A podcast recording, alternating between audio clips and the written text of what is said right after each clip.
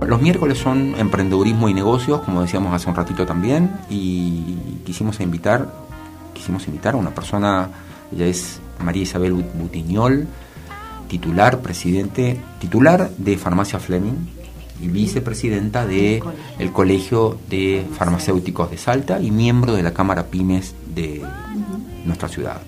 María Isabel, buenas tardes, ¿cómo estás? Hola, buenas tardes Carlito, buenas tardes Marti. Buenas, buenas. Buenas tardes a la audiencia. Más Acércate más a la este, ah, perfecto. Bueno, no, no, no, esta es la primera vez que nunca tuve esta experiencia.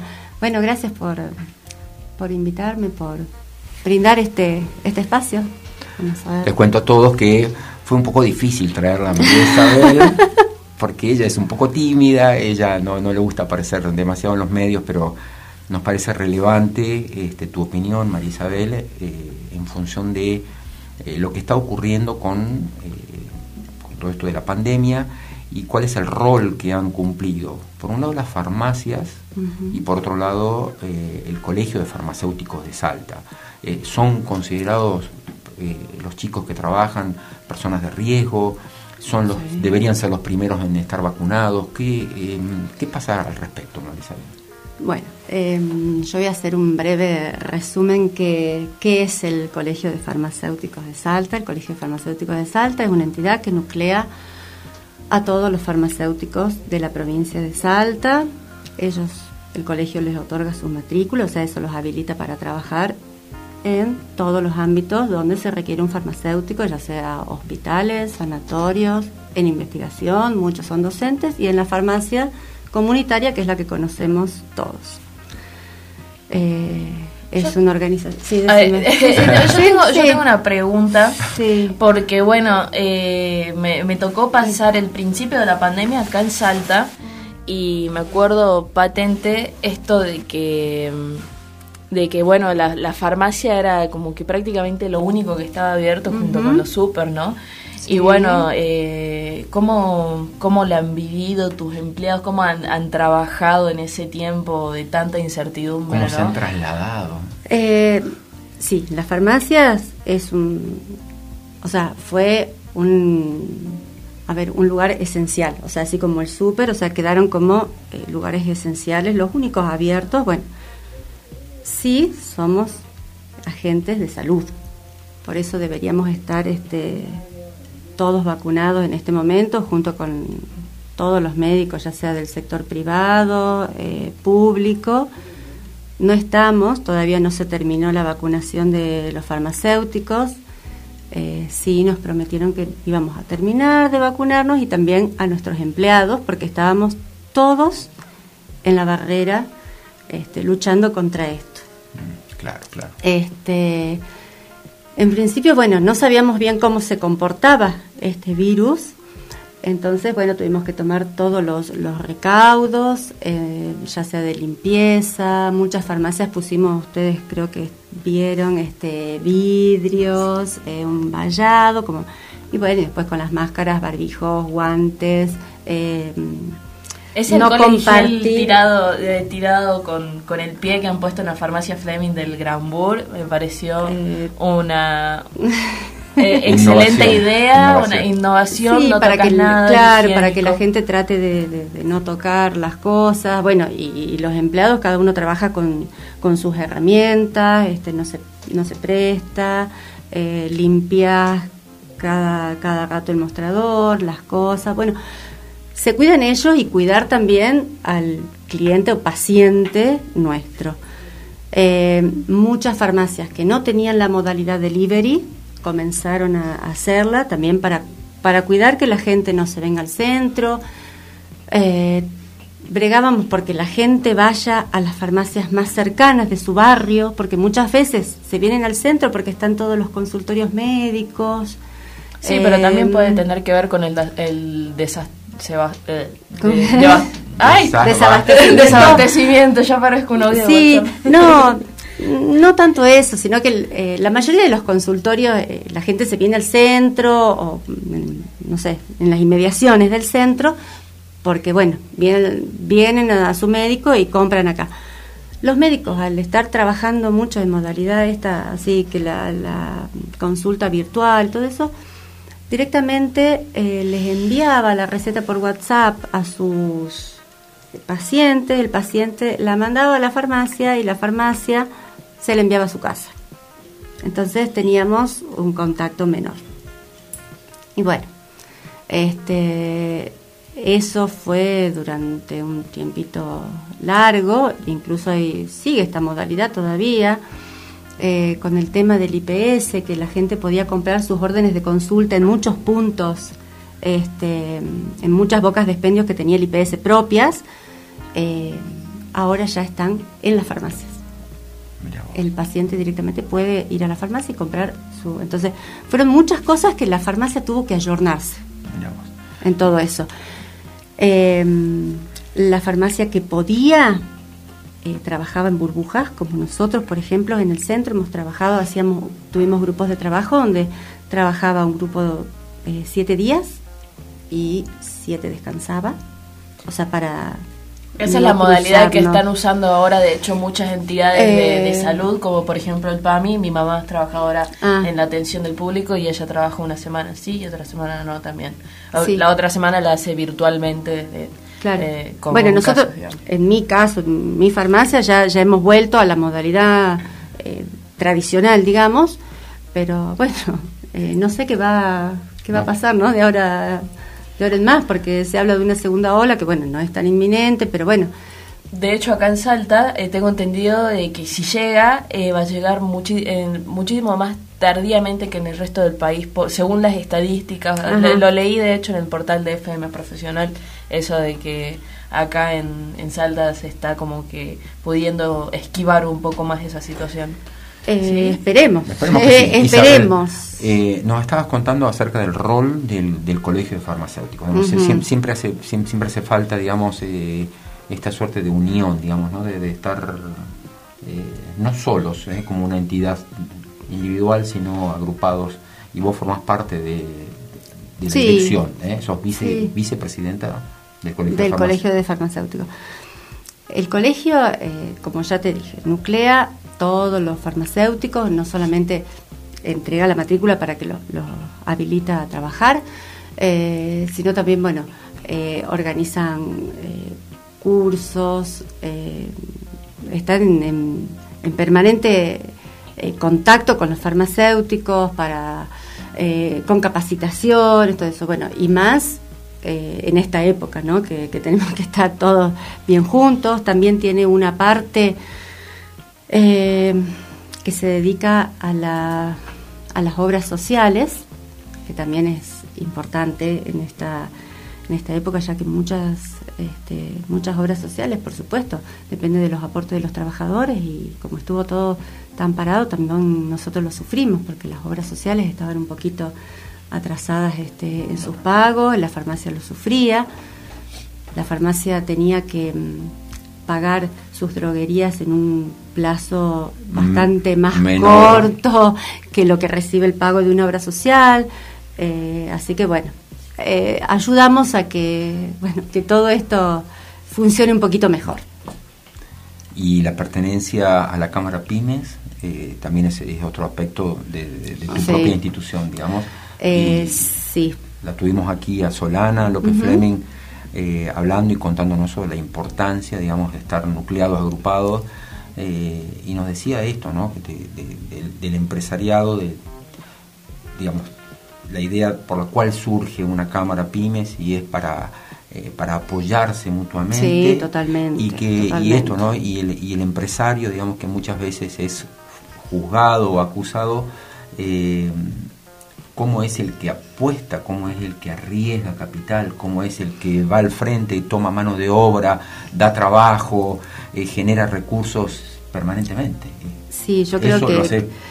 Em, el desafío permanente. Es un desafío permanente porque em, no nos olvidemos que, la mayor parte de la mano de obra eh, es de los privados, del sector privado, de las pymes. Entonces yo vi la necesidad y yo em, no me arrepiento de haber entrado a, la, a formar parte de como socio de la Cámara por todo lo que se trabaja, o sea, es un, un, constante trabajo, hay una inquietud en algunas cosas, bueno, se resuelve, eh, ver cómo vamos para adelante eh, con las distintas, este, con el abanico de actividades, ¿no?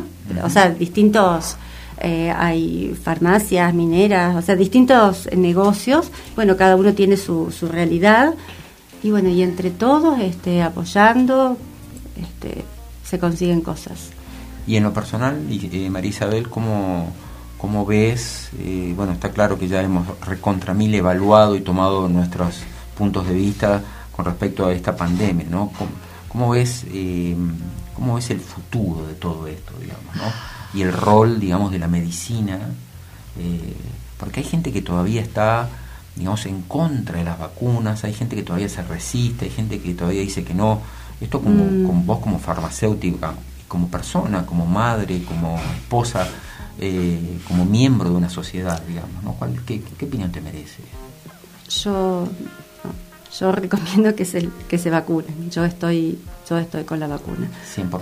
Sí, aunque sea con la, con la primera dosis, bueno, que es la que, como no hay muchas vacunas, o sea, en teoría, bueno, eh, que hace poquito he leído que, que van a vacunar este la mayoría con la primera dosis y después, bueno, vendrá la segunda, pero eh, creo que hay una respuesta inmune bastante alta como para la primera, o sea, con la primera dosis, que eso nos puede ayudar a, bajar un poquito la, la, segunda, el impacto, ¿no? De la, la segunda ola, sí. Sí, no solo eso, eh, sino el hecho de que, o sea, hay un país por volver a construir prácticamente a través de esto. y la forma más rápida de, de, llegar a esta solución es la inmunidad. Es la inmunidad, digamos. La única forma de poder seguir trabajando como sociedad en general y vencer al, al virus es vacunándose ya se demostró que quedarse en casa no funciona, no solamente porque no te, te puedes enfermar igual, sino porque te terminas deprimiendo, o sea,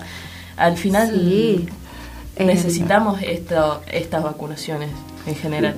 Yo creo que sí, importante eso, importante también seguir con, con los cuidados, ¿no? Por supuesto, por supuesto. lavado de manos, tratar de, bueno, de no estar en, en reuniones muy grandes, o sea, y nos va a llevar un tiempito más, un tiempito más bueno. Son las 14 y 49, nos quedan un 5 minutos de, diálogo con María Isabel Butiñol, titular de Farmacia Fleming y vicepresidenta de la Cámara de Farmacéuticos de Salta. Te recordamos que estás en FM Profesional 89.9, la número 1, y que puedes vernos en este momento directamente en el vivo de Instagram eh, por arroba festasalta. A toda la gente que nos escribe y nos sigue, muchísimas gracias. Y la siguiente pregunta, María Isabel, es, me parece que vos podés tener un dato que puede ser relevante eh, de cara a, a, todo lo que nos ha sucedido en estos tiempos. Y quiero que me cuentes, por favor, eh, el consumo de ansiolíticos, el consumo de... ¿Qué pasa, qué pasa con esta cuestión, digamos, no? Eh, se, se observa, un, la gente se deprimió en la pandemia, la gente la pasó mal, la, la, gente acudió a medicación para, para estar mejor. ¿Qué nos puedes decir? Eh, sí, yo creo que la gente la pasó mal, eh, sobre todo la gente más grande, la gente más grande y los más chicos, y los más chiquitos también, porque bueno, ellos, o sea, al no tener este clases, eh, no tener colegios, bueno, estaban y al tener una modalidad distinta también este, de, sus clases, también hubo mucho. Y el consumo de ansiolíticos sí ha aumentado. Es me parece que es un poco este, razonable. Una consecuencia natural de todo lo que ha pasado. Sí, sí, sí, sí. sí. Y esta, este consumo que, bueno, eh, lógicamente ha aumentado eh, me, decís que niños eh, se vieron como que muy implicados con el tema de, la depresión. Eh, mm. hay casos, digamos, de, perdón por la ignorancia, ¿no? Mm. De, niños de o adolescentes que hayan tenido que, recurrir a eso también o a psicólogos, o sea, hay hay casos, o sea, los psicólogos te dicen que están muchos niños con trastornos psicológicos y bueno, también hay aumento de casos en, las consultas. Eso es lo que nos dice. hemos sabido de, por ejemplo, regresiones, volver a hacerse pis encima, eh, conductas impropias, digamos, ya para una cierta Claro, exactamente. cosas que ha pasado. Exactamente, todas esas cosas. Y con respecto a la... Em, por ejemplo, a veces leo informes y a veces eh, me entero de noticias y también, perdón, la ignorancia, como Martina, este, veo que, digamos, hay ciertos países en el mundo, como en Estados Unidos, que el consumo de, fármacos en general mm. es enorme. ¿Cómo, es, ¿Cómo se comporta la población argentina o la salteña?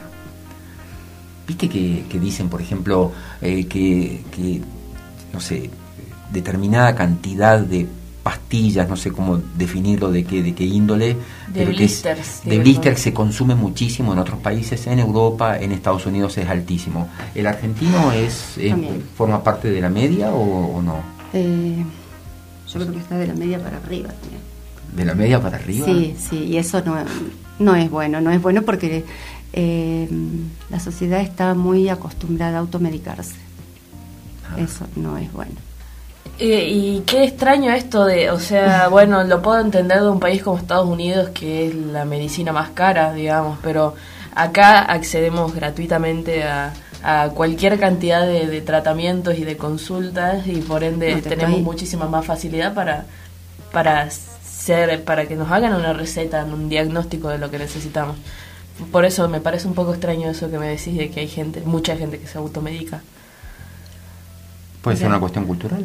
Puede ser. bueno, sí, la verdad que no, no, no sé bien este eh, por qué, pero sí eh, la, la, gente debería hacer más consultas, este, ya sea o ir al médico o ir a la farmacia porque estamos capacitados para, eh, para ayudarlos, para guiarlos, este, bueno, para que esto no, no, no suceda para que no tengan este digamos este no sé cómo decirte esta necesidad, claro exactamente. Uno siempre, lo posible en realidad no hay que medicarse eh, no, lo, ideal es no hacerlo eh, no hay que hacerlo hasta que realmente sea necesario. Exactamente. Eh, yo trato prefiero cuando tengo un dolor de cabeza en vez de recurrir a un actrona o un tetilo digamos para para evitar un poco eso, porque también los efectos secundarios de cualquier medicamento, eh, ponerle un actrón, Todo, tomas todos los días te destroza el estómago. Así sea un medicamento de venta libre, sus efectos colaterales los tiene. O sea que siempre la automedicación, no. Siempre una consulta previa. Perfecto, bueno, muy bien. Este, hemos hablado de todo, hemos hablado de COVID, hemos hablado del Colegio de Farmacéuticos y su rol en pandemia, hemos hablado de los cuidados que tuvo tuvieron todas las farmacias, en particular Farmacia Fleming con su sistema de burbuja y cuidados múltiples.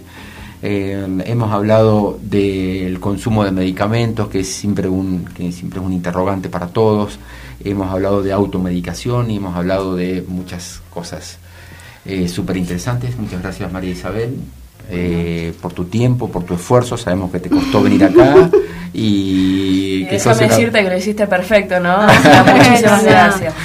Puede venir más seguido tranquilamente María Isabel. Así que gracias. yo muchas gracias a ustedes y, y bueno, y no quiero dejar de agradecer a todos mis empleados, que así como los em, empleados, eh, ya sea los demostradores, los de cadete, todos los que estuvieron expuestos han hecho un gran sacrificio, han tenido miedo también, y bueno, pero siempre al pie del cañón, así que agradezco a ellos y bueno. son, son nuestros héroes en este momento. Están seguiremos trabajando y creo que con un poquito de, de, miedo, de incertidumbre, pero que están orgullosos de haber este, colaborado en el tema salud con todo esto, como lo estamos todos. Muchísimas gracias.